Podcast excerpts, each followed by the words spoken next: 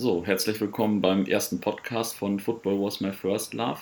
Ich schreibe immer so viel bei Facebook, aber es gibt ja eigentlich noch ganz viele andere interessante Geschichten, die man gar nicht so gut aufschreiben kann oder äh, die vielleicht auch die anderen Leute erlebt haben.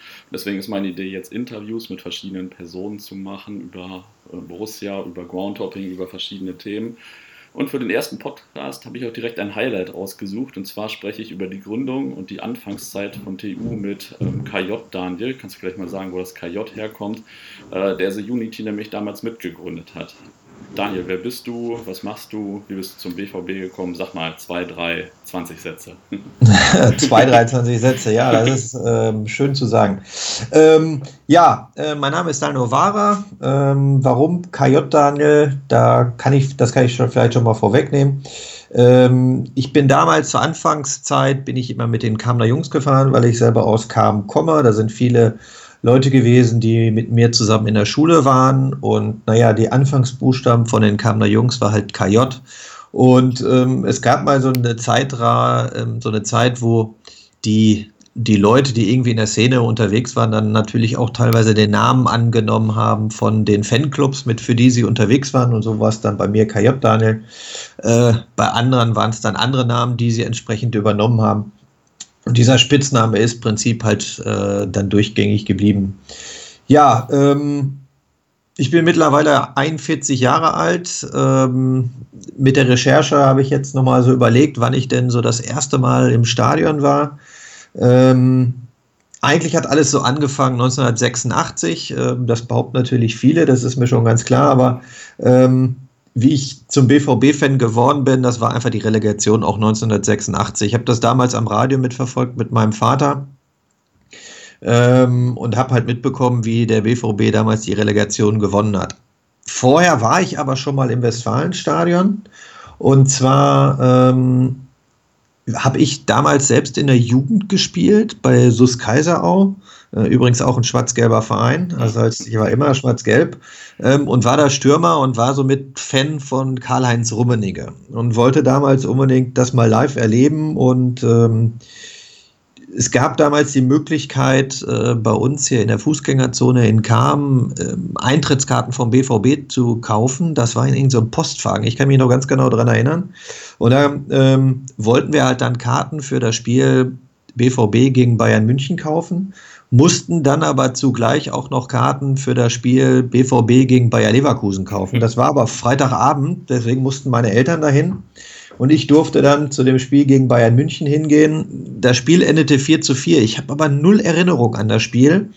Ähm, weiß aber, wie es auf den Tribünen losging, dass dann Leute da auf, der, auf dem Zaun saßen und solche Sachen. Mein Vater hat irgendwann zu mir gesagt, jetzt guck doch mal aufs Spiel und nicht immer auf die Tribüne. Ähm, aber das war sozusagen der Beginn, wo ich das erste Mal im Stadion war und dann, wie gesagt, ähm, also das war 1984 als, oder nee, äh, 83 war das Spiel, äh, wo ich dann im Stadion war und dann 86, wo ich dann ähm, durch meinen Vater dann noch näher an den BVB rangekommen bin. Hab dann das erste Mal eine Dauerkarte gehabt ähm, in der Saison 92. Ähm, und die habe ich eigentlich bis heute. Ähm, und seitdem habe ich eigentlich eine, äh, eine Karte auf der Südtribüne. Wo stehst du jetzt eigentlich? In welchem Block? Ich stehe jetzt in Block 12, habe aber immer noch beim internationalen, äh, bei internationalen Spielen immer noch meinen Platz in 13, da wo wir früher von äh, den Kamner Jungs immer gestanden haben. Ah, okay. Ja, ich habe schon rausgehört, da haben wir ja Glück, dass du nicht äh, Bayern-Fan geworden bist damals, aber das ist dann ja ganz gut gelaufen. Naja, ich war in dem Sinne ja auch kein Bayern-Fan, ich war Karl-Heinz Rummenigge-Fan, weil er halt einfach Stürmer war. Ja, ja. Und äh, ich, ich, hatte zwar damals dann noch ein paar Sachen vom FC Bayern, die hat man mir natürlich dann geschenkt, aber ich war kein wirklicher Fan vom FC Bayern München. Hm, okay. Ja, äh, so ein Bayern-T-Shirt habe ich auch mal bekommen. Das war, glaube ich, äh, ganz normal, dass irgendeine Oma auf einmal hört, der Junge ist Fußballfan, dann gibt es ein Bayern-T-Shirt oder so. Ja, ich glaube auch. Ähm, und damals gab es, gab es ja nicht so viele Möglichkeiten, was man ja. dann irgendwie bekommt. Ja, das stimmt.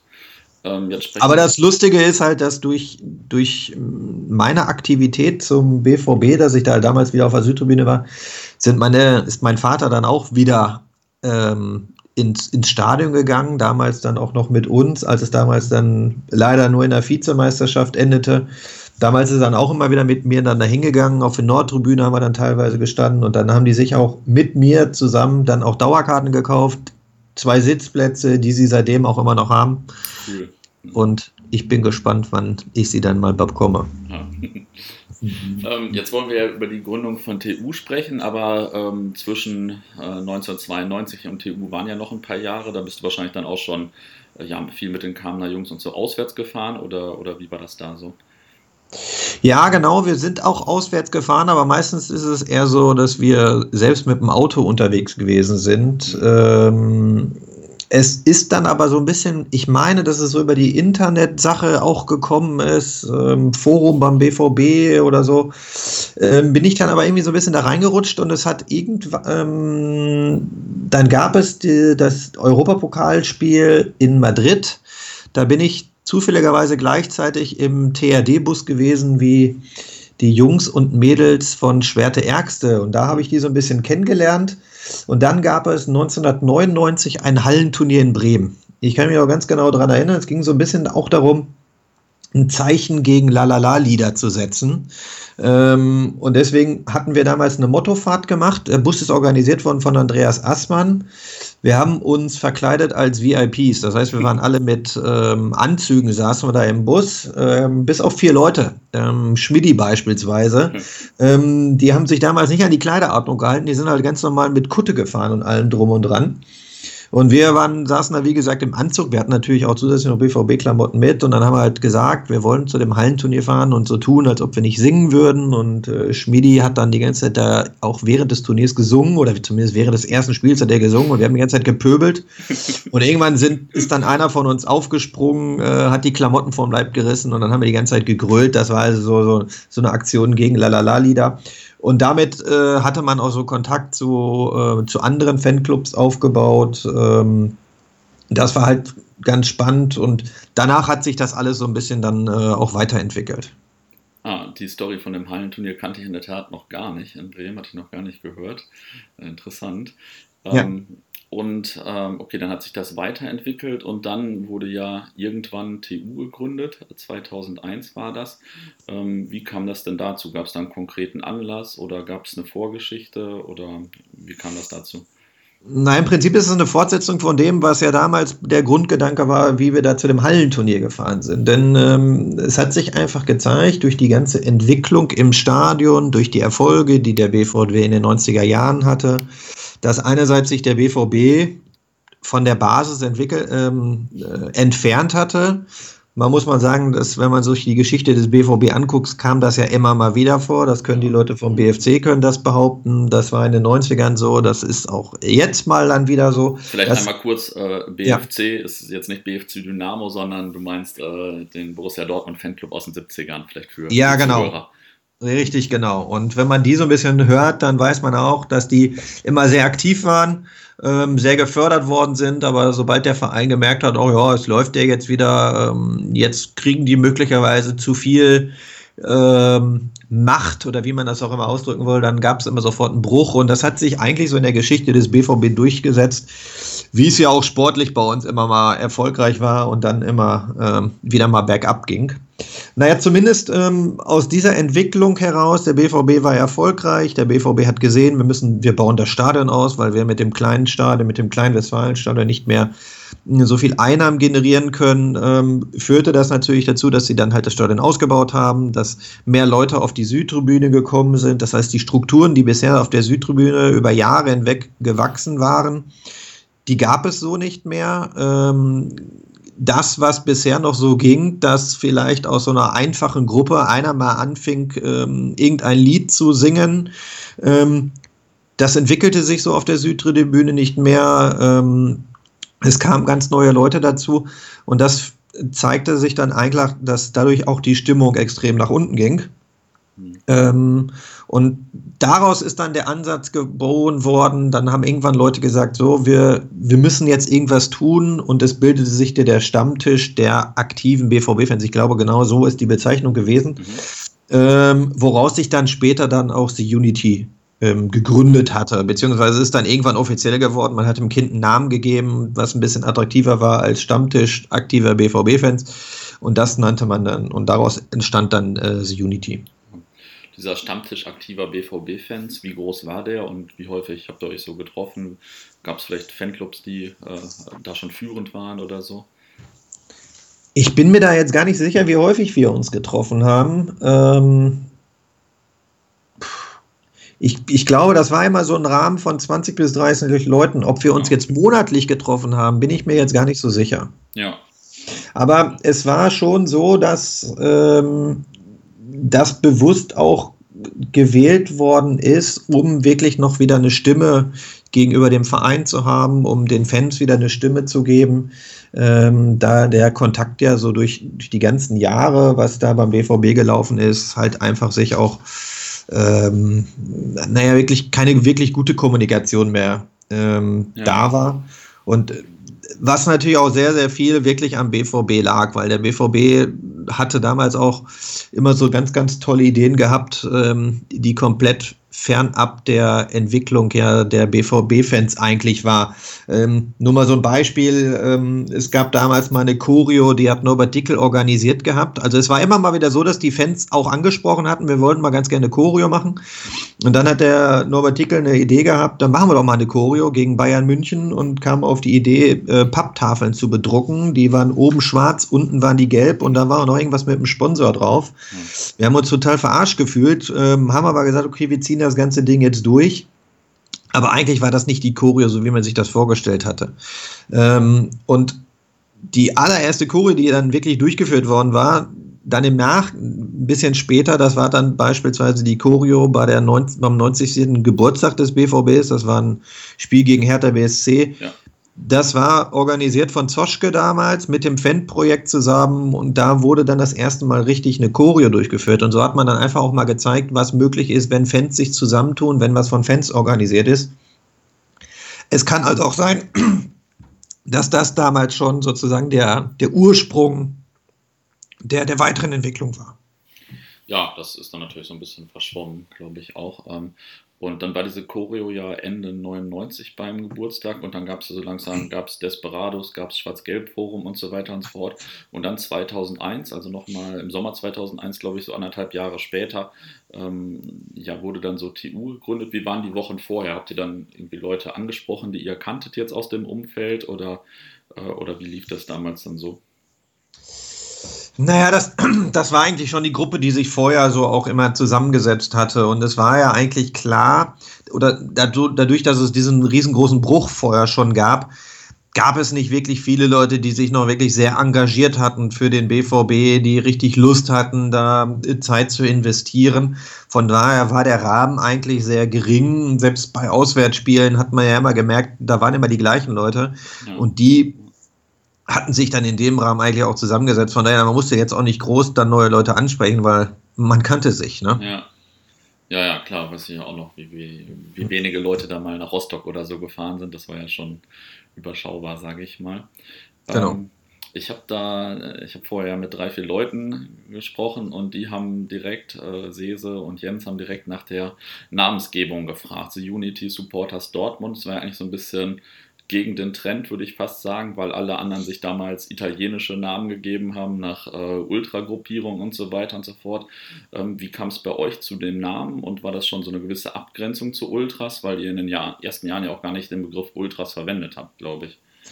Ja, genau. Also es war schon so ähm, der Ansatz, eher auf diesen Italien, äh, auf den englischen Weg zu gehen und deswegen bewusst zwei englische Begriffe ähm, zu wählen. Deswegen auch extra den Zusatz Supporters Dortmund. Also der ist halt ja lange auch wirklich gelebt worden oder bewusst ja. halt auch verwendet worden, um nicht Ultras Dortmund zu verwenden, weil man halt eher so den traditionellen Weg gehen wollte. Auch wenn ich jetzt nicht sagen will, dass der italienische Weg kein traditioneller Weg ist, aber eher diesen klassischen englischen Fansupport wollte man ähm, wollten wir rüberbringen. Und naja gut, Unity deswegen halt einfach, ähm, man wollte halt wieder die, die Fans vereinen, man wollte als Einheit wieder auftreten, man wollte mit einer Sprache sprechen und deshalb kam es halt zu der Namensgebung. Die ist halt dann, irgendwann ist es geändert worden, ähm, ist halt mehr der Ultras-Gedanke in den Mittelpunkt gewandert und deswegen hat man sich von Supporters Dortmund dann irgendwann verabschiedet oder nicht, hatte nicht mehr so häufig verwendet, aber der, der, der ursprüngliche, ich meine auch eingetragene Name ist mit Supporters Dortmund. Mhm. Und äh, bei der Gründung wart ihr dann auch so 20, 30, 40 Leute oder wie viele waren das damals so? Ich, ich meine schon. Also ähm, ich meine schon, dass das auch der Rahmen war, wo damals ich bei der Namensgebung Entscheidung war ich damals aber selber gar nicht dabei.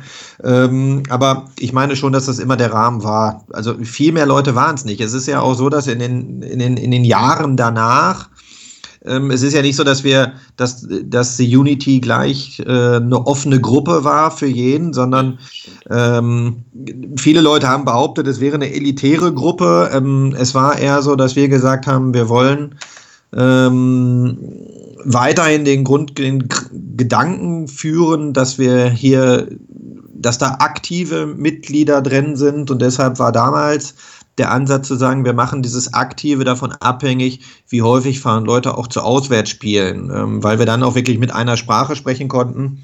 Ähm, ich glaube, die Grenze lag bei zehn Spielen oder so, die man, äh, die man auswärts besucht haben musste, um Mitglied bei The Unity zu werden. Ähm, um dann halt auch wirklich nur zu haben, man, man nimmt jetzt nicht irgendwelche Leute, die da nur rein wollen, weil, weil sie es geil finden, jetzt Mitglied so einer Gruppe zu sein. Oder weil eure ähm, Pullover so schön waren. Oder die Pullover so die schön waren. Wir, wir, wir, ja, wir kannten das, wir wussten halt, dass die Ultras Frankfurt damals die Pullover frei verkauft hatten und die T-Shirts, die konnte eigentlich jeder kaufen. Auch von anderen Vereinen liefen plötzlich Leute dann mit, mit einem Ultras-Pullover rum, wo wusste, dass das von Frankfurt kam. Die haben zwar damals Mörder viel Geld dadurch eingenommen, aber man hatte keine wirkliche Verbindung zu der Gruppe. Und das war halt schon wichtig, dass diese Einheit auch dadurch rüberkommt, dass man wusste, dass die Leute, die dabei sind, das gleiche Denken, das gleiche Handeln haben und ähm, ähnlich und oder genauso unterwegs sind wie alle anderen. Man kann, man sah, sah sich dann bei Auswärtsspielen, man wusste, wer, wer was ist ähm, und hatte nicht gleich erstmal so eine riesengroße anonyme Gruppe. Das war halt vielleicht auch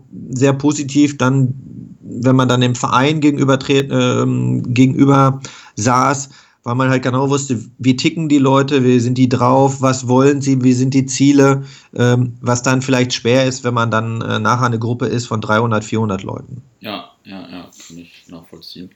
Und ähm, The Unity, die Einheit, habe ich auch immer so ein bisschen so verstanden oder habe ich auch nochmal irgendwo gelesen, äh, dass es ja auch ein bisschen ging darum, darum ging, die Südtribüne zu vereinen und ähm, vielleicht auch so, oder so habe ich das wahrgenommen, so unterschiedliche Fangruppen. Das waren jetzt ja nicht nur ähm, am Anfang Leute in Balkenschals oder so, sondern damals ähm, jetzt bei TU, aber auch generell in den Bussen fand ich das immer sehr angenehm, dass es eigentlich sehr gemischt war. Da waren Kutten, da waren Ultras, da waren Althuls, da waren äh, Leute aus dem Schwarz-Gelb-Forum, sage ich mal, die jetzt äh, zu keiner der anderen Gruppen vorher passten.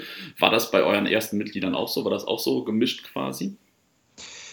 Ja, denn ähm, der Ursprungsgedanke von The Unity war gar nicht nur eine, eine Gruppe für irgendwelche Leute zu sein, sondern eher, wir haben uns eher so verstanden als Dach, als Dachorganisation. Denn Mitglieder, die Mitglieder, die bei uns die bei The Unity drin waren, waren gleichzeitig auch Mitglieder in anderen Fanclubs. Und, die hatten das äh, sogar auf dem, äh, bei dem Pullover oder bei dem Poloshirt, glaube ich, auf der Seite dann immer noch in einem anderen Fanclub stehen. Genau. Auf dem Ärmel stand dann auch, zu welchem Fanclub derjenige oder diejenige gehörte.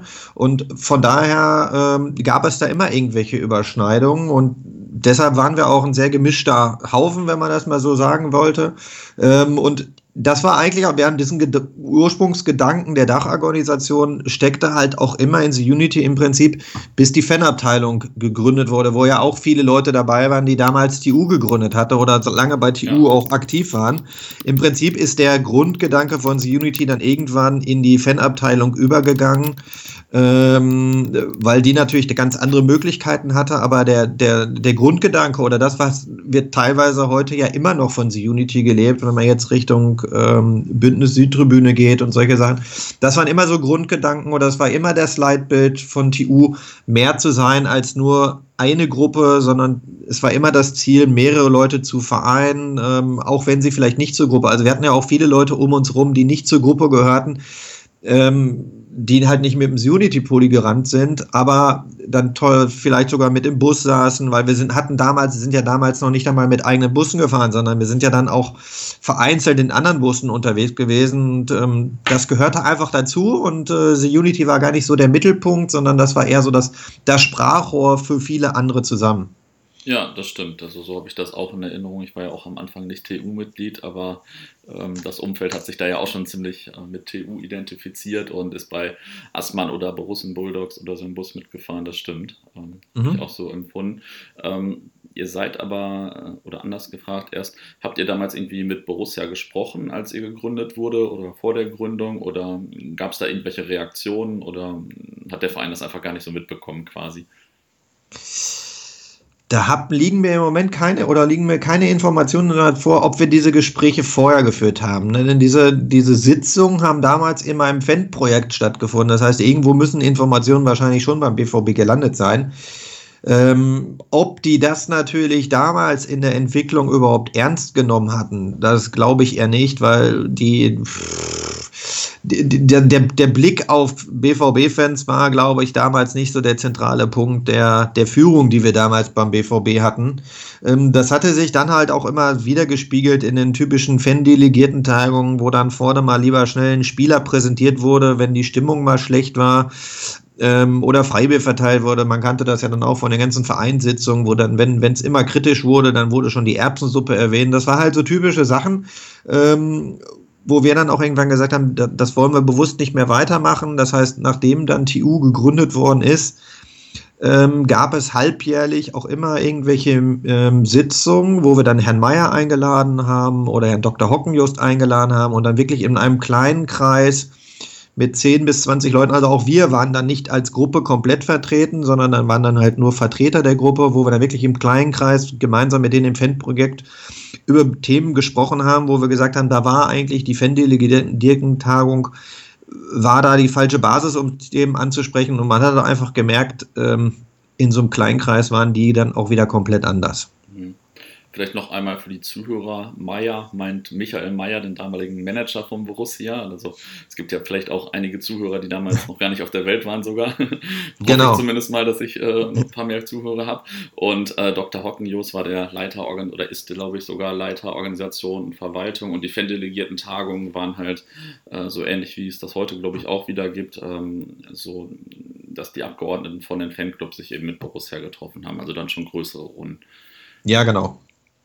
TU selbst oder äh, ich sage jetzt schon immer TU. Am Anfang hat, wurde, glaube ich, immer noch sehr viel von The Unity gesprochen. Irgendwann gab es dann erst diese Abkürzung. TU selbst ist aber erst später ein EV geworden, oder? Oder ist, ist jetzt auch ein EV, glaube ich. Oder? Ja, genau. Irgendwann wurde es dann zu groß. Ähm, dann haben wir entschieden, das hat aber eine ganze Zeit lang gedauert, bis wir den Weg gegangen sind, wirklich äh, ein offizieller EV zu werden. Äh, man wehrt sich natürlich immer erstmal, es ist ja dann auch so, so eine Phase, wo man sagt, okay, wir halten uns vielleicht nicht immer so ganz an Regeln und so weiter, aber irgendwann haben wir dann gesagt, dass, du musst einfach EV sein, um da auf, auf der sicheren Seite zu sein. Ja, ja, ja, verstehe ich. Ähm, du hast vorhin schon gesagt, ihr habt euch in meinem Fanprojekt getroffen. War das so der einzige Ort oder ich habe so die Sonne auch im Hintergrund oder kam das erst später, dass ihr euch auch in der Sonne oder wir uns auch in der Sonne getroffen haben? Naja, die Sonne ist, meine ich, kam erst später dazu. Ähm, das war dann aber auch eher an Spieltagen. Ähm, also außerhalb der Spieltage war das meistens so, dass wir uns wirklich im, abends im Fan-Projekt getroffen haben. Ähm, das Lustige ist, dass mir das Fan-Projekt vorher eigentlich eher immer nur so als, als Anlaufstelle für Hooligans äh, in Erinnerung war. Ich weiß, ja. Kumpels, die sind damals dahin gegangen und ich habe da immer so einen riesen Bogen drum gemacht, weil ich sage, ja, da, da sind nur die Hauer. Ähm, aber im Endeffekt haben wir uns dann, dann da ja auch getroffen und äh, da hat man so ein bisschen anderes Bild halt auf, aufs Fan-Projekt ja auch bekommen.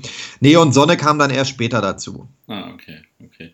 Und im Stadion 2001, also ich meine, da standen wir ja alle äh, gerade neu, sage ich mal sogar noch, äh, in Block 82. Und äh, so in den ersten 1, 2, 3 Unity-Jahren war das wahrscheinlich auch noch so der Fall, oder? Bis ihr irgendwann in 13 runtergegangen seid.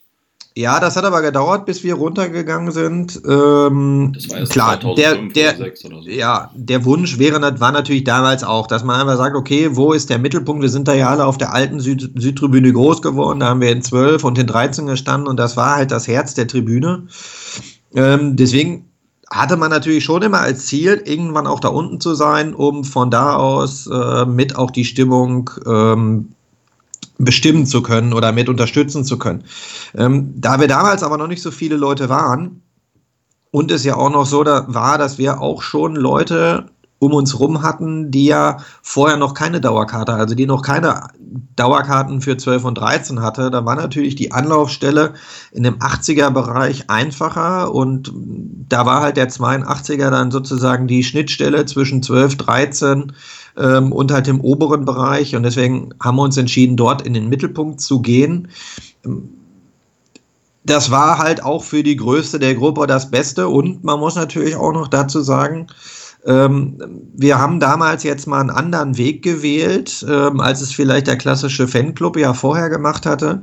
Und wenn man dann schon in 12 und 13 gegangen wäre, dann wäre man, hätte man die Strukturen, die damals noch geherrscht hatten, wo ja auch alte Fanclubs irgendwo da noch gestanden haben, das hätte wahrscheinlich auch noch zusätzlichen Diskussionsbedarf gebracht oder Ärger gebracht und das war natürlich in 82 war das dann eine Situation, da hat es einfach keinen gestört, wenn da plötzlich 20, 30 Leute sich da mal breit gemacht hatten. Ja, ich bin ja auch immer noch ein großer Fan von Block 82, äh, weil es ist halt, man erreicht sehr viele Fans, es ist sehr zentral, es ist nah am Dach und ist ein bisschen flexibel, sage ich mal. Also ich bin da immer noch ein äh, großer Fan von und gar nicht so ein Freund davon, dass die Ultras immer unten stehen, weil die singen dann immer auf den Platz, aber hinten und oben versteht man das gar nicht, wogegen, wogegen ja früher auch auswärts die Stimmung eigentlich immer von oben kam. Deswegen äh, finde ich immer noch, dass das jetzt gar nicht der ideale Platz ist, aber er ist nun mal so. Das sind ja eine, ist ja eine Diskussion, die ja pausenlos damals auch geführt worden ist. Es gab ja, Befürworter, ja. die gesagt haben, wir müssen unten stehen, weil alle Ultras unten stehen. Da gab es andere, die das eher aus Stimmungssicht gesehen haben. Ja, damals, ich weiß gar nicht, ich glaube, wir hatten auch ab und zu immer mal noch Megafone dabei gehabt, aber auch jetzt nicht pausenlos, ähm, weil die ja dann auch, war ja auch erstmal verboten. Ähm, und da war dann 82, 82 einfach das, auch noch das Bessere, weil in dem Moment, wo man, klar, wenn man da oben mit 30 Leuten anstimmt, überhören, hören alle Leute, die da drunter stehen, hören das auch erstmal. Ähm, aber es war es schon kompliziert, auf so einer Tribüne das wirklich koordiniert hinzubekommen. Also von daher auch ähm, ich ziehe immer noch, ich habe das damals auch schon mal gemacht, aber ähm, oder damals auch gemacht, aber ich ziehe heute auch immer noch Hut an alle Vorsänger, die das machen, denn diese Absolut. Tribüne im Griff zu bekommen, das ist echt eine eine ganz doofe Aufgabe ähm, und da mögen Vereine über uns lachen, dass warum, da stehen nur 25.000 Leute, warum ist das denn nicht lauter? Naja, diese 25.000 Leute singen auch nicht immer alle mit und das zu koordinieren ist wirklich ähm, eine ganz, ganz schwierige Aufgabe. Auch wenn man heute sage, heutzutage mit, mit Lautsprechern da unterwegs ist, aber es ist doch immer noch kompliziert und ähm, man kriegt halt unten auch nicht immer alles mit, was oben gesungen wird. Manchmal diese Masse verschluckt halt einfach auch viel. Klar, ist, also ist ja mega kompliziert. Ich merke das ja auch selbst in 82 äh, muss man dann irgendwann immer sehr schnell singen, um die unten wieder einzuholen und so. Ja. ähm, aber das bleibt bei so einer großen Tribüne halt nicht aus. Ne? Das äh, ist da halt so. Genau. Ähm, wo wir jetzt schon über Gesänge sprechen oder über Singen sprechen, gibt es besondere Fangesänge, die du vielleicht mit der TU-Gründung oder mit der Anfangszeit von TU so verbindest? Also, dass ihr irgendein besonders tolles Lied eingeführt habt oder so, außer das, auf das ich gleich nochmal zu sprechen komme. Das kam aber erst später. Aber ähm, ja, also es ist so, mir fällt jetzt nichts ein, was speziell mit unserer Anfangszeit ähm, in Verbindung gesetzt ist. Zumindest nicht eins. Es war dann eher so, ähm, das sind halt, halt Besonderheiten, die wir damals auch dann gewählt haben, dass wir gesagt haben, ähm, um die Stimmung wieder zu verbessern, müssen wir die Leute anders erreichen. Jetzt war es, natürlich gab es auch das Internet und ähm, da hätte man vielleicht auch noch viel, viel mehr machen können zu der damaligen Zeit, aber wir haben damals gewählt, zum Beispiel eine CD aufzunehmen. Wir sind ins Tonstudio gegangen, in der Nähe vom Borsigplatz und ähm, haben dort die äh, eine TU-CD aufgenommen, wo wir mit Trommel dabei waren und haben alte Lieder aufgenommen, damit die halt auch einfach wieder ins Repertoire gingen, haben die dann selber gebrannt, haben die verkauft. All Together ähm, Now oder so. All Together Now, genau. Mit dem TU quasi, ja. Richtig, genau. So und das ist eher sowas, was ich auch mit der Anfangszeit ähm, von TU mit verbinde, um wo man sagt, vielleicht ist es vielleicht nicht ein Gesang, aber die CD verbinde ich schon damit, um einen Weg zu führen, um die Leute wieder an die, an die Fangesänge ranzubekommen, ähm, um darüber zu informieren, welche Lieder so äh, wir so singen wollen. Ähm, das war schon was ganz Besonderes, dann einfach mal im Tonstudio zu sehen und zu sein und dann sowas aufzunehmen. Ja, das stimmt. Ähm, was waren denn so noch eure ersten Aktionen, also die ersten Choreos oder Spruchbänder oder was es noch so gab? Ja, die allererste Choreo ähm, war kurz nach der Gründung, also auch 2001. Das war im, im Mai. Ähm, jetzt schließt sich der Kreis wieder zu dem, was ich vorher mal gesagt hatte. Mhm. Nämlich die allererste Choreo, die, die diese Unity gemacht war, war für 15 Jahre Tor von Jürgen Wegmann gegen Fortuna Köln in der Relegation. Wir haben damals eine Blockfahne gemacht, ähm, beziehungsweise wir haben sie eigentlich nicht gemacht, wir haben sie machen lassen, nämlich der, der Sohn von Reinhard Beck, also mhm. äh, Wade, den, den viele Leute vielleicht noch von schwarzgelb.de kennen. Ähm, der hat damals eine, eine Fahne gesprayt äh, mit einer Cobra drauf und der Erinnerung ähm, sozusagen, das war die allererste Choreo, die wir durchgeführt haben. Die, die, die nächste größte Choreo. Übrigens, äh, ja? das war ja beim Amateurspiel in Wattenscheid, die erste TU-Choreo in Wattenscheid, glaube ich. Das Heimspiel fand damals, glaube ich, gegen Union Berlin in Wattenscheid statt, aus irgendwelchen Gründen, wenn ich das richtig in Erinnerung habe. Ja, aber die, die Fahne war schon beim Bundesligaspiel. Ah, okay, dann meine ich noch was anderes. Stimmt, da gab es Das kann gut sein. So. Ja, Mann, kann natürlich sein, dass das vorher irgend so eine Mülltüten-Choreo war oder sowas. Okay, ja, du hast recht, glaube ich. Ja. Ich werde alt. Ja, so, die, die, die nächste größere Choreo, soweit ich was jetzt noch weiß, müsste eigentlich schon die Derby-Choreo gewesen sein. Ähm, das Imperium schlägt zurück, wo wir ähm, Flugzeuge von Star Wars auf die äh, Choreo ähm, oder auf die Blockfahnen gemalt hatten. Und man muss sagen, dass die Choreo eigentlich vom BVB damals verboten war, äh, mit der Begründung seit dem 11. September ähm, ist die Welt nicht mehr die gleiche, wie es vorher war. Der, der Satz ist, der Zitat ist mir noch so im, im, im Kopf. Und, Zitat von ähm, Michael Mayer, oder? Von Michael Mayer damals, genau. Manche Leute kennt man an ihren Zitaten. Ja, genau. Auch 80 Jahre später. Es hat uns nicht gestört. Natürlich war man immer so ein bisschen trotzdem natürlich auch der Rebell und wir haben sie dann trotzdem gezeigt und es hat nachher auch keine Sau mehr interessiert, dass die, dass die Fahne dann trotzdem im Stadion war. Man muss ja auch sagen, es war damals, ich weiß jetzt gar nicht, ob wir die Fahne nicht sogar einfach, einfach mit durch den Eingang mit durchgenommen haben. Ähm, meistens waren die Ordner ja auf sowas gar nicht vorbereitet. Ja. Also es kann gut sein, dass wir die Fahne einfach genommen haben, durch den Eingang durchgegangen sind und die dann gezeigt haben. Mhm. Ja.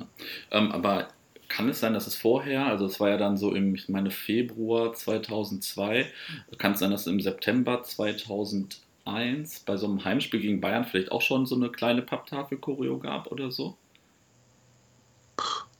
Aber also das war jetzt nichts Großes, aber ich meine, das hätte ich äh, noch in der Gelbsucht, in eurem, in der Nummer 1 eures, in der ersten Ausgabe eures Fanzines damals gesehen. Aber es war nur eine kleine Geschichte, glaube ich. Das kann gut sein, das weiß ich jetzt. Aber ich habe das, äh, ich hab das ja? gelesen, ich war aber auch überrascht. Das äh, erste, was ich so in Erinnerung hatte, war auch das Imperium schlägt zurück. Ja. Das ist natürlich auch krass in Erinnerung geblieben. Ja, das stimmt.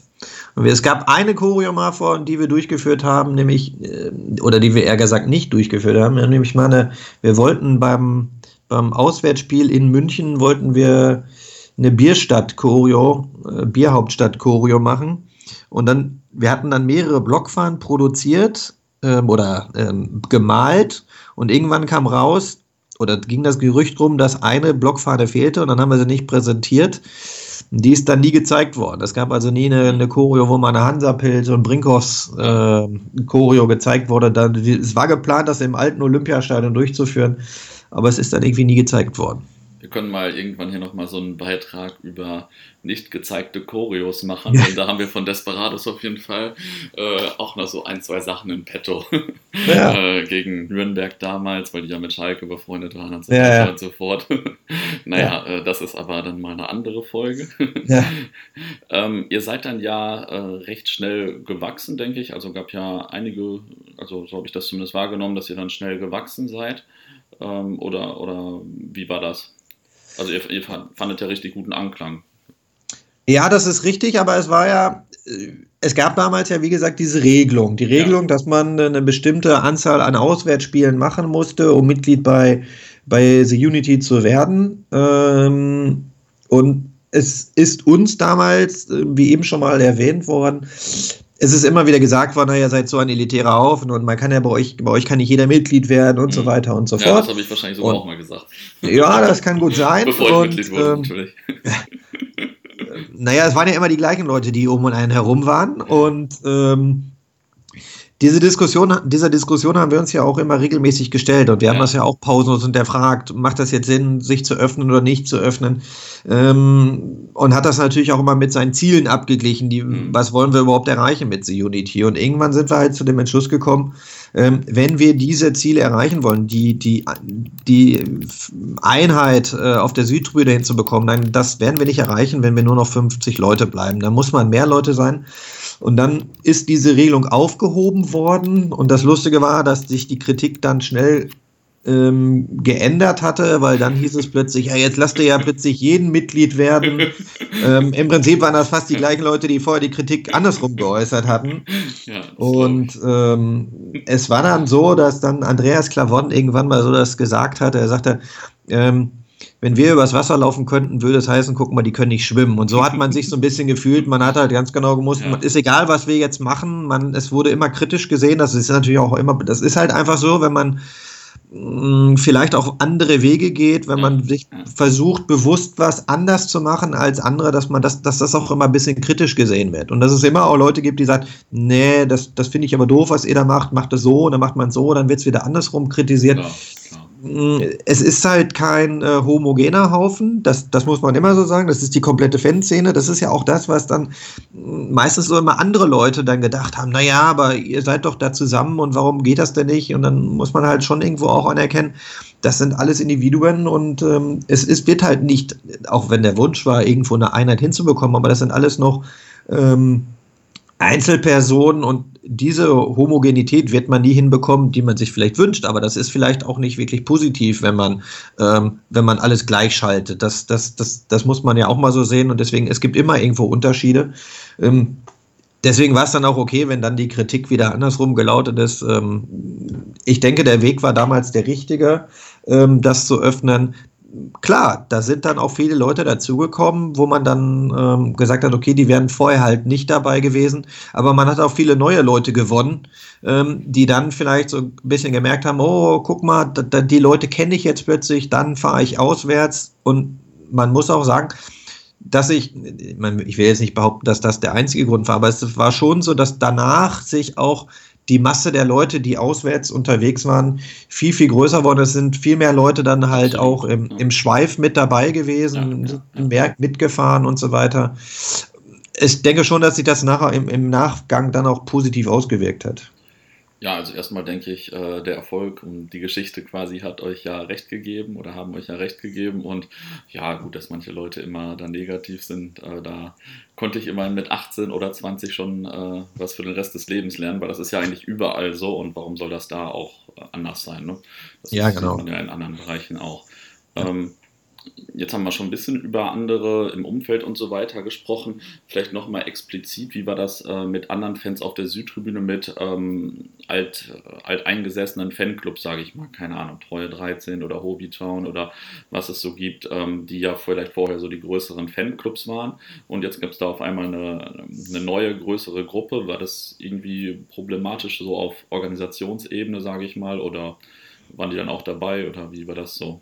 Ohne jetzt speziell diese beiden zu meinen, die sind mir gerade Nee, nee, äh, schon klar. Also meine Erfahrung, soweit ich mich noch erinnere, war das Verhältnis eigentlich gut. Das lag aber auch natürlich daran, weil wir ja gar nicht als klassischer, als klassische Ultras, ähm, so wie man sich das heute vielleicht vorstellt, halt einfach rübergekommen sind, sondern ähm, eigentlich war dieses, der Name The Unity, der, der war natürlich bei uns auf den Pullis drauf, aber wir sind jetzt nicht so rabiat aufgetreten und so weiter und haben natürlich auch mh, mm, immer wieder auch Zulauf oder den Kontakt zu anderen alten Fanclubs gehabt, weil wir sie ja auch schon von vorher kannten, die anderen Fanclubs. Ähm, ja.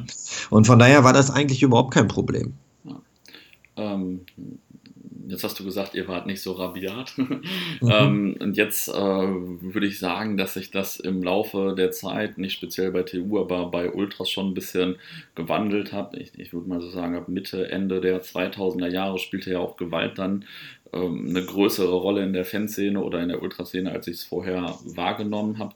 Ähm, liege ich da falsch oder war das in der, äh, in der Frühzeit der Ultras, auch wenn ihr keine Ultras wart, also in der Frühzeit von TU, Desperados und so weiter, eigentlich, aber auch speziell TU, ähm, spielte das eigentlich eine viel geringere Rolle als heute oder in den letzten Jahren? Also meine Erinnerung ist es auch noch so, dass das eigentlich damals überhaupt keine Rolle gespielt hatte. Ja. Ähm, ich glaube, da waren wir noch nicht einmal nur ganz alleine in Dortmund. Ich glaube, diese Probleme, die wir in Dortmund hatten, gab es auch in anderen Vereinen, auch wenn sie vielleicht ein bisschen anders waren oder kleiner waren oder so. Ähm, aber eigentlich hatte man, auch wenn man so aufeinander getroffen hätte, gab es das überhaupt gefühlt waren da keine Probleme, dass es dann gleich irgendwie in Gewalt endete. Ich, Man wollte ja auch noch Collagen tauschen mit den anderen. Ja, das sind alles so Themen, die damals auch waren und selbst wenn man sich beim Groundhopping getroffen hatte, dann, dann hat man vielleicht miteinander geredet, ähm, auch wenn sie dann aus GE kamen und so weiter. Also das war, war gar nicht so das große Problem. Es lag aber auch daran, oder wir hatten ja wie eben schon mal gesagt, eigentlich immer komplett andere Ziele und ein ganz anderes Auftreten. Ähm, dadurch, dass wir halt immer den Verein auch im Mittelpunkt gesehen hatten. Deshalb ja auch die Gespräche mit, ähm, mit Meier und mit Hockenjos, ähm, um über Themen zu sprechen, die vielleicht für andere Fans gar nicht so das Problem waren. Ich will da jetzt mal so Beispiele sagen wie Fanpässe und Trommelpässe und so weiter und so weiter. Das waren ja alles so Dinge, die damals immer mal wieder hochkamen ähm, irrwitzige Ideen, die der Verein da sich irgendwie durchsetzen wollte, weil er überhaupt kein Gefühl hatte, ähm, wer sind denn die Fans überhaupt? Und ähm, ich habe so den Eindruck gehabt, dass sie damals so ein bisschen mal gemerkt haben, dass man mit den Fans, wie immer sie das dann äh, ja auch selber gesehen haben, dass man mit denen auch vernünftig reden konnte. Dass da Leute saßen, ähm, die auch mal Argumente geäußert haben, die, mehr, die ich nicht einfach nur durch, ein, durch irgendwelche Autogramme mit Spielern ähm, wieder totreden konnte. Und ähm, das waren schon sehr intensive und gute Diskussionen, die da geführt haben, die auch dazu geführt haben, dass der Verein Sachen nicht umgesetzt hat, ähm, die er vielleicht wollte. Aber ich glaube auch, dass das auch in anderen Vereinen so war. Also mir, mir, mir fallen halt auch viele Entwicklungen, die halt aus, aus diesen Fangruppen halt auch dann sich entwickelt hatte. Ich nenne nur sowas wie ähm, Pro 1530, ähm, kein Kick ohne Fans. Ja. Ähm, das sind ja alles Sachen, die halt auch von den Gruppen mitgetragen worden ist, die sich damals auch so drumherum gebildet hatte. Ähm, daraus ist Profens gestanden, daraus ist unsere Kurve entstanden. Das sind alles auch Gruppen, ähm, die sich mit fanpolitischen Themen beschäftigt haben, wo es da mehr als nur um Bier trinken und um Hauen ging, sondern um ganz andere Themen. Und da hatte ich so ein bisschen, habe ich so ein bisschen auch den Eindruck, dass der DFB, DFL, Polizei, Politik, Vereine und so weiter, dass die gar nicht darauf vorbereitet waren, dass da plötzlich jetzt ähm, Fangruppen hochkamen, die sich mit ganz anderen Themen beschäftigt haben, ähm, die man auch nicht einfach mal so, so ähm, wieder wegschicken konnte, sondern die dann halt auch ähm, immer wieder hinkehrend äh, geguckt haben, wie, wie können wir solche Sachen verbessern. Und da sind halt, wie gesagt, sowas wie Fanpass, Trommelpässe, die halt dann, wenn man mal ordentlich mit denen diskutiert hatte, haben die dann auch irgendwann eingesehen, das macht keinen Sinn mehr. Oder so eine Auswärtstowerkarte, die wir damals mal ähm, von, von Fans, die beim ersten FC Köln unterwegs waren, mitgekriegt haben, dass die sowas haben. Und dann haben wir solche Ideen halt an den BVB auch angetragen. Und das waren schon Entwicklungen, die halt auch ähm, von The Unity mitentwickelt worden sind, mitgetragen worden ist und dann halt auch immer wieder diskutiert und immer wieder angesprochen worden sind, bis sie dann halt wirklich halt umgesetzt worden sind. Ja. Ähm, und da habe ich so ein bisschen den Eindruck gehabt, dass die Vereine auch plötzlich gemerkt haben, oh, da findet vielleicht auch ein Wandel statt. Vielleicht ohne jetzt zu sagen, dass die, die Fans, die vorher da waren, irgendwie Assis waren oder dass man mit denen nicht reden konnte. Ähm, aber es war vielleicht plötzlich ein anderes Auftreten, weil ähm, es jetzt nicht ein Fanclub war, der ähm, da nur gegenüberstand, sondern dass es ähm, vielleicht halt dadurch, dass es ja durch mehrere Mitglieder, durch mehrere Fanclubs getragen worden war, vielleicht eine andere Gewichtung hatte. Ja, andere Gewichtung, ganz mhm. anderes, aktiverer Ansatz, sage ich mal. Auch viel professioneller dann ja auch schon auf Fanseite. Also das hat sich seitdem ja dann auch, also früher gab es ja auch Fanzines und große Fangruppen, aber das war dann aus meiner Sicht schon ein bisschen professioneller, vor allem weil dann natürlich noch das Internet kam und so weiter, wo man dann auch sehr viel Reichweite bekommt und so. Ähm, also habe ich auch so wahrgenommen. Wie war das denn mit anderen Szenen oder also anderen Fanszenen, anderen äh, Ultragruppen, anderen Ländern? Ähm, habt ihr da irgendwie viele Ideen bekommen oder andere Einflüsse gehabt oder ähm, gab es irgendwelche Vorbilder oder irgendwelche Szenen, mit denen ihr viel Kontakt hattet? Ähm, ja, Kontakt schon, aber es war nie so. Wir beim BVB waren ja immer von Fanschals geprägt und das waren ja, ja immer auch die, äh, wo andere Fans sind über uns gelacht haben. Kaum hat man mal mit einem B getroffen, gab es danach einen Fanschal, einen Freundschaftsschal, ähm, wo dann immer alles gleich äh, ähm, wieder offiziell produziert worden ist, damit man Geld macht. Ähm, der, der, der, der beste Schal, den es, glaube ich, gibt, ist sogar der Freundschaftsschal mit dem FC Bayern München, den es irgendwo noch gibt. Ähm, von daher war es eigentlich bei uns so, dass wir nie das Ziel hatten, jetzt eine, eine, klassische Freundschaft mit anderen Fanclubs zu haben oder Ultras-Gruppierungen zu haben. Ähm, aber es war schon so, dass es gute Kontakte gab. Das waren aber eher dann immer persönliche Kontakte einzelner Mitglieder, die sich natürlich dann auch immer ausgeweitet hatte. Wir hatten also da äh, gute Kontakte nach Mannheim, Rostock. Ähm, da muss man sogar sagen, dass wir damals beim Spiel in Rostock ähm, mit beim Fan-Projekt dabei saßen. Ja. Ähm, Oder in nach, Köln. Nach, dem, ich, nach dem Spiel hat es dann immer noch gescheppert in Rostock, aber das gehörte zu Rostock halt einfach auch dazu. Deswegen ist man, ist man da vielleicht auch hingefahren, um sowas noch zu mitzukriegen. Ja, in, in Köln. da waren wir ähm, mal, glaube ich, mit 15 Leuten oder so im Hansa Rostock Auswärtsblock quasi. War jetzt keine Freundschaft, war irgendwie so mehr so hoppen und ein paar Leuten war ja. langweilig. Aber ja. ist ja unvorstellbar heute.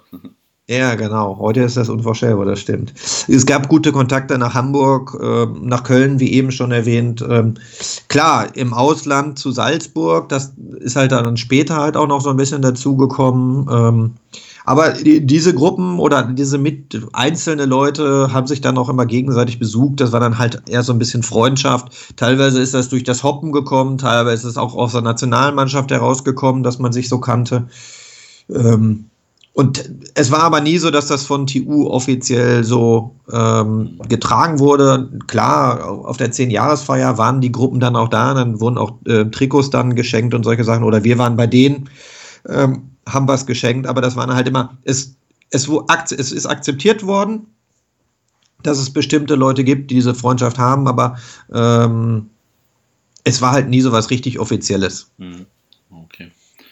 Ist es, glaube ich, aber immer noch nicht. Also es gibt ja immer noch ähm, enge Verbindungen ähm, nach Saloniki und so weiter. Und ähm, von daher, ähm, das ist aber, das wird immer auch akzeptiert von vielen Leuten, aber es ist jetzt kein Muss, dass man das toll findet. Jetzt hast du vorhin schon äh, ein paar Mal das Hoppen angesprochen. Ähm, war das für euch sehr inspirierend, als die ersten Leute in Italien oder in England oder Polen waren? Ähm, war das irgendwie besonders oder so? Ja klar, man hat natürlich, äh, es, es gab damals äh, eine enge Verbindung zwischen den Leuten, die auswärts gefahren sind oder eine, eine, große Überschneidung zwischen den Leuten, die auswärts gefahren sind und gleichzeitig die, die Groundhopper-Szene von Dortmund gebildet hatten. Und ähm, da hat man natürlich immer versucht, auch die, die internationalen Spiele oder auch die Bundesligaspiele damit zu verbinden, in, in die anderen Länder zu fahren. Ähm, so hat man versucht dann äh, nach Spielen äh, im, im Süden immer noch mal zu gucken, kann man da nicht noch irgendwas in, in Italien mitnehmen ähm, oder Frankreich, um da äh, zu schauen, wie sind die natürlich auch aufgestellt. Natürlich gab es immer auch, war auch für uns England ist man gerne hingefahren, aber auf der anderen Seite wusste man, eigentlich ist England auch tot, was die Fanszene angeht. Ich hatte mir damals mal ein Spiel bei Chelsea angeguckt, da ist man auch mit so einem äh, Wochenendbus samstags morgens da hingefahren, wo in Deutschland keine Bundesliga war, da war der halbe Bus nur mit Fußballfans besetzt.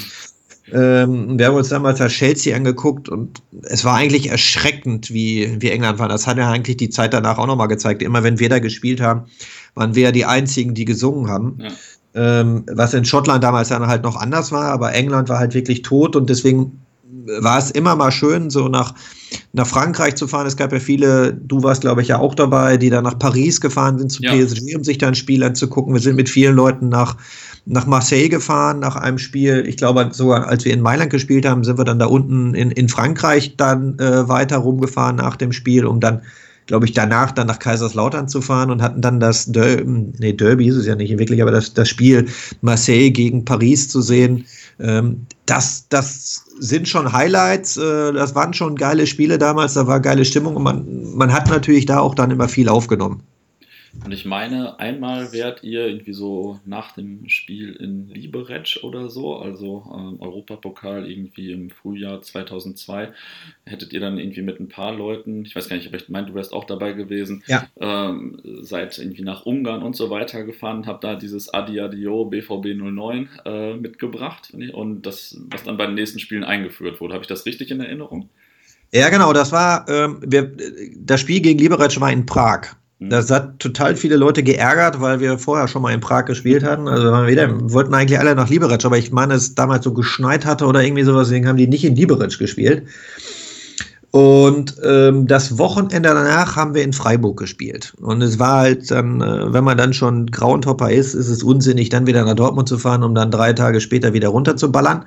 Also hatten wir damals entschieden, wir übernachten in Prag, haben, glaube ich, mit acht Leuten in einem Zimmer im Hilton übernachtet. Ähm, und sind danach nach Ungarn gefahren und haben uns unter anderem das Spiel Ferencvaros gegen Újpest Budapest geguckt, also ein Stadtderby. Ähm, und da haben die Ferencvaros Fans haben ein Lied über Uipest gesungen mit der Melodie. Ich singe das jetzt aber nicht, das Lied. Ähm, es war jetzt, ist jetzt nicht jugendfrei. Und äh, da man natürlich auf solchen Fahrten gibt es natürlich immer einen, der die, der die Karte gezogen hat, um zu fahren und der Rest trinkt natürlich immer auch ganz gerne. Ähm, und so haben wir das Lied dann auf der Rückfahrt oder auf der Fahrt dann nach Freiburg umgedichtet und das Lied wurde dann das erste Mal in Freiburg gesungen. Ich weiß, dass es auch da wieder interne Diskussionen gab. Ähm, Zoschke fand das Lied nicht schön, weil er der Meinung war, das ähnelt sich äh, dem Lied der eine oder einem Lied der Blauen. Ähm, Gut, die Blauen haben das Lied nachher ja auch aufge, aufgegriffen, wir wissen das, die haben es dann umgedichtet, danach hat das dann Gott und die Welt gesungen, bis es dann irgendwann, glaube ich, sogar war am Ballermann oder ist ja dann am Ballermann sogar gesungen worden. Das singen das die ja sogar heute noch im Suff, da gehst du durch irgendeine Stadt und irgendein Besoffener singt das einfach, der mit Fußball ja. zu tun hat. Das so, hat, das schon ganz schön Evergreen produziert. Ja, aber das Lustige ist ja, dass, dass ja, das ist ja nicht das einzige Lied, was irgendwie aus einer Fanszene so aufgegriffen wurde ähm, und dann kommerziell umgesetzt wurde. Ähm, ich kann mich dann so einige BVB-Lieder erinnern, die dann der BVB teilweise äh, noch gesungen hatte, umgedichtet hatte. Wie war das noch mit Amoroso? Ja. Ähm, ne? Das sind alles so Lieder, die irgendwo auf einer Party mal angefangen werden, ähm, in, einer, in einer schönen Bierlaune ähm, und dann so gut ankommen, dass andere damit Geld verdienen. Das ist ja das Bekloppte, dass man das selber aus, aus einer Lust und Laune macht, aus Spaß macht und andere damit dann Geld verdienen. Ja, ja, ich glaube, das Amoroso-Lied entstand bei so einem Testspiel in Iserlohn, weil der Gewelsberg, glaube ich, zwei, drei Bier getrunken hatte und dann. Äh, was, äh, aber, äh, was er ja üblicherweise gemacht hatte. Das war jetzt keine Besonderheit, dass er gerade dann zwei Bier Nee, das war jetzt, äh, das war jetzt äh, Zufall, dass das da in Iserlohn war. also, ja. dass da das Lied entstanden ist. Aber ja, das äh, war auf jeden Fall auch ein ganz schöner Hit und das hat dann ja Nobby Dickel oder irgendwer anders dann noch auf CD gebracht. Echt krass. ähm, ja, so kann sich sowas entwickeln. Ähm, ja, bist du denn jetzt eigentlich noch TU-Mitglied oder wie, und wie siehst du die Szene heute, wenn du ja auch, du stehst ja auch noch unten dann äh, in dem Blog? Also ich bin heute kein TU-Mitglied mehr, ähm, was aber auch an meiner Entwicklung einfach immer klar, man wird irgendwann älter, man gründet irgendwo ja. eine Familie und ja, fährt nicht mehr so viel auswärts, kommt so ein bisschen der, der, die Nähe zur Gruppe, ähm, verliert sich so ein bisschen und wenn man halt sieht, weswegen ich damals TU beigetreten bin oder mitgegründet hatte oder mit, auch immer Mitglied war oder aktiv dann auch in der Gruppe tätig war, war ja auch einfach, weil man was verändern wollte. Ähm, ich würde das immer so ein bisschen sehen, wir haben uns ja so ein bisschen gefühlt wie die, so ein bisschen die 68er, mhm. ähm, die damals die Welt verändern wollte und so war es bei uns natürlich auch, wir wollten ja irgendwo die Fanwelt verändern. Ja, ähm, absolut, ähm, und total dann, die Aufbruchsstimmung damals. Ja, ja ähm, und dann ist es aber so, wenn man dann selber gemerkt hat, oh, ich bin jetzt nicht mehr ähm, so tief in der Gruppe drin, kann manche Dinge sehen, manche Dinge vielleicht auch anders, als es die Gruppe gesehen hat oder die Leute, die dann aktiv in der Gruppe unterwegs waren. Da war es dann irgendwann so, dass ich halt gesagt habe, okay, ich will jetzt auch nicht irgendwie ein passives Mitglied sein, ich will jetzt nicht irgendwo eine Karteileich sein, auch wenn es irgendwann schwerfällt, nach ähm, 13 Jahren dann mal zu sagen, so, ich äh, verlasse die Gruppe. Ähm, das war damals nicht leicht, da vor, der, vor ja, den Leuten zu stehen. Teilweise kannten die Leute mich vielleicht auch gar nicht, aber sich dahin zu stellen und zu sagen, so, ich bin damals nicht alleine ausgetreten, ich bin mit mehreren ausgetreten, aber diese Worte über die Lippen zu bringen, das, das war schon nicht leicht. Und es, man muss einfach sagen, ähm, den Großteil meiner Klamotten, die ich im Schrank hatte damals, waren einfach so Unity-Klamotten. Und jetzt einfach mal zu sagen, so jetzt, äh, ich bin, ich kann einfach kein Teil mehr der Gruppe sein, weil ich selber nicht mehr den, den, den Beitrag leisten kann, den ich damals ja auch von anderen Leuten gefordert hatte, als ich in der Position war. Und deswegen konnte ich halt einfach nicht mehr vertreten, selbst ein Teil dieser Gruppe zu sein, auch wenn ich immer noch, ich bin immer noch stolz auf die Gruppe. Ich bin auch immer noch stolz auf die Gruppe, was, was die Leute heute machen. Ich bin auch immer, deswegen stehe ich auch immer noch in der Nähe der Gruppe. Ich stehe nicht mehr mittendrin, weil ich das, weil ich mich da nicht mehr so sehe. Ähm, und ich, ich, klar, mit 40 Jahren sieht man manche Dinge anders, sieht man manche Dinge auch vielleicht gelassener, als es jetzt die Leute sind, die da in der Position sind, die, wie ich es damals war, aber möglicherweise haben das damals auch noch Leute anders gesehen, als ich so entschieden habe. Ähm, aber ich, ich bin immer noch stolz auf die Gruppe und ich, ich freue mich auch immer, wenn, wenn die Gruppe Choreos machen, ähm, was das für geile Choreos sind und wie eben schon mal erwähnt, was die Stimmung angeht, das ist eine, das ist eine scheiß schwere Aufgabe, ähm, das alles zu koordinieren. Ähm, klar, ich ärgere mich auch manchmal darüber, was werden da jetzt für Lieder angestimmt und so weiter und warum hat man da nicht mehr Spielbezug und so weiter und so fort. Ähm, aber so wie eben, man wird es da auch nicht allen Leuten recht machen. Ähm, was ich natürlich auch so ein bisschen sehe, ist, natürlich hat sich die Gruppe durch, die, durch andere Leute verändert, durch andere Herausforderungen geändert.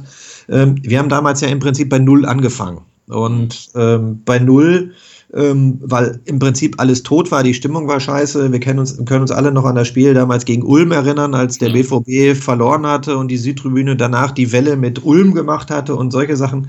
Ähm, das ist äh, teilweise hatte man dann tollweise immer noch die Tendenzen, dass man sagt, so, uh, da könnte wieder sowas aufkommen, aber ähm, es sind heute andere Probleme, es ist eine andere Struktur, DFB, DFL, Politik, Polizei und so weiter und so fort, ähm, haben auch dazugelernt, auch wenn man manchmal so den Eindruck hat, dass die nicht wirklich ähm, was Positives machen. Natürlich muss man sagen, wir Fans haben auch nicht immer alles richtig gemacht. Ähm, aber was da auf der anderen Seite passiert, das hatten, diese Probleme hatten wir damals nicht, weil da, ähm, weil die halt total unprofessionell waren. Das muss man einfach so sehen. Und da konnte man teilweise auch einfach was umsetzen, weil die ein bisschen Banane waren und das gar nicht verstanden haben, was man da jetzt angebracht hat. Ähm, aber die, die, die Sachen, die, die Reaktionen, die da in den letzten Jahren so stattgefunden haben, da muss man einfach sagen, da sind viele Brücken eingerissen worden. Und das kann, da kann ich dann teilweise auch verstehen, warum bestimmte Entscheidungen oder manches Auftreten vielleicht radikaler ist. Jetzt nicht auf Gewalt bezogen, aber so, wenn man jetzt seine Meinung durchdrückt, als es damals so war. Ähm, wir haben damals auf Kommunikation gesetzt, ähm, haben auch vieles erreicht. Man muss aber auch sagen, dass viele Dinge nicht erfolgreich waren, weil man dann vielleicht wieder verarscht worden ist, weil wir vielleicht auch ein bisschen naiv an das ganze Thema rangegangen sind. Ähm, und wir haben uns darüber gefreut, dass vorne ein Stein aufgesetzt worden ist, aber meistens sind hinten zwei neue Steine von den anderen Personen dann wieder äh, umgeworfen worden. Mhm. Und das hat irgendwann auch dazu geführt, dass dann die Leute, die immer wieder gesagt haben, komm, lass uns reden machen, lass uns das machen, lass uns das machen und so weiter, wir dürfen das jetzt nicht machen, ähm, natürlich irgendwann selber auch den Glauben daran verloren haben, dass das jetzt unbedingt der erfolgreichste Weg ist. Ja. Und da, dadurch haben sich, glaube ich, auch viele Gruppen komplett anders aufgestellt, ähm, als es so ist was mich freut, ist, dass trotzdem immer noch Gespräche geführt werden. Ähm, ich selber habe aber auch irgendwann, deswegen habe ich irgendwann auch gesagt, ich mache bei unserer Kurve nicht mehr mit, weil ich einfach gesehen habe, die Arbeit, die man da reingesteckt hat, die Zeit, die man da reingesteckt hat, die hat nicht die Resonanz oder nicht die Ergebnisse gebracht, die man sich selber erhofft hatte, weil man so den Eindruck hatte, man wird gar nicht ernst genommen, man wird eigentlich nur verarscht und man die braucht, man braucht, oder die andere Seite, gerade wenn es um den DFB und die DFL geht, vielleicht teilweise auch die Politik, die haben einen benutzt, um vorzuzeigen, dass wir ja auch was tun, aber das Ergebnis hinten raus war eigentlich gleich null, ähm, weil die auch überhaupt keine, kein Ziel hatten, dass das erfolgreich wird. Ja, ja, also ähm, habe in letzter Zeit nicht so viel drüber nachgedacht, aber würde ich dir schon äh, ziemlich zustimmen. Und ähm, ja, wenn man das so sieht, dann versteht man auf jeden Fall auch die Entwicklung, warum die Ultras in Deutschland vielleicht ein bisschen äh, krasser geworden sind. Ähm, aber das ist halt so.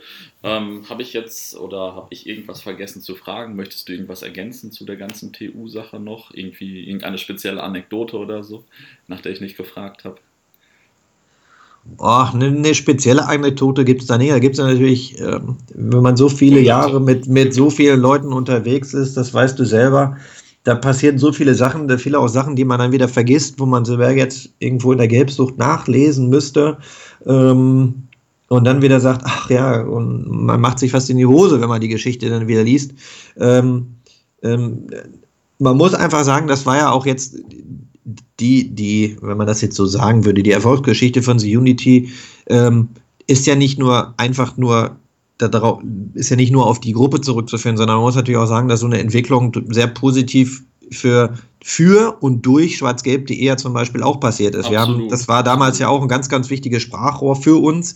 Auf der anderen Seite hat schwarzgelb.de davon gelebt, dass die aktiven Fans da auch Bestandteil war und sie darüber reden konnten. Sie waren ja selber auch Mitglied bei uns und so weiter.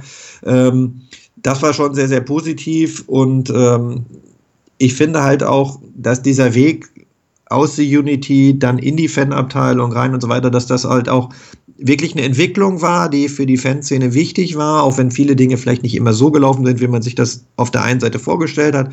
Aber das liegt auch daran, weil da viele Menschen mitwirken, ähm, auf der anderen Seite viele Menschen sind und ähm, ja, wo es hingeht, keine Ahnung weiß der Geier, das weiß wahrscheinlich nie jemand. Ich hoffe halt einfach nur, dass wir, ähm, darauf haben wir damals auch immer Wert gelegt, dass wir jetzt nicht sagen, so eine Gruppe löst sich einfach nur auf, weil jetzt zum Beispiel eine Fahne geklaut wird. Hinter, der, hinter so einer Gruppe steckt ja. mehr. Ähm, die Gruppe ist jetzt, oder so eine Fahne ist jetzt nicht das Wichtigste, was die Gruppe hat, sondern der Beitrag, den die Gruppe ja, zum Beispiel ja, jetzt auf der Südtribüne durch Choreos, durch Stimmung und so weiter leistet, ist viel, viel wichtiger als so eine Fahne. Also wir haben die Fahne jetzt nicht immer so in den Mittelpunkt gesetzt, wie es dann vielleicht andere Ultras-Gruppierungen gesetzt haben. Und da hoffe ich einfach darauf, ähm, dass das einfach nicht passiert, weil ich glaube, dass die Südtribüne weiterhin auch solche aktiven Gruppen braucht, wie sie Unity ähm, oder halt auch andere Gruppierungen sind, die natürlich auch immer wieder entstehen oder halt immer noch weiter da sind. Ja, äh, würde ich auch so sehen und hoffen. ähm, angenommen, ich mache jetzt demnächst noch einen Podcast zur BVB-Fangeschichte, was recht wahrscheinlich ist, weil mir das ziemlich viel Spaß gemacht hat. Ähm, wenn du dir ein Thema oder einen Gast äh, für den nächsten Podcast oder einen der nächsten Podcasts wünschen dürftest, wer oder was wäre das? Oder welche Themen würden dich interessieren? Ähm, naja, das, dadurch, dass ich so einen, ich bin ja auf eine Südtribüne gekommen, die eine feste Struktur hatte, wo es feste Fanclubs gab.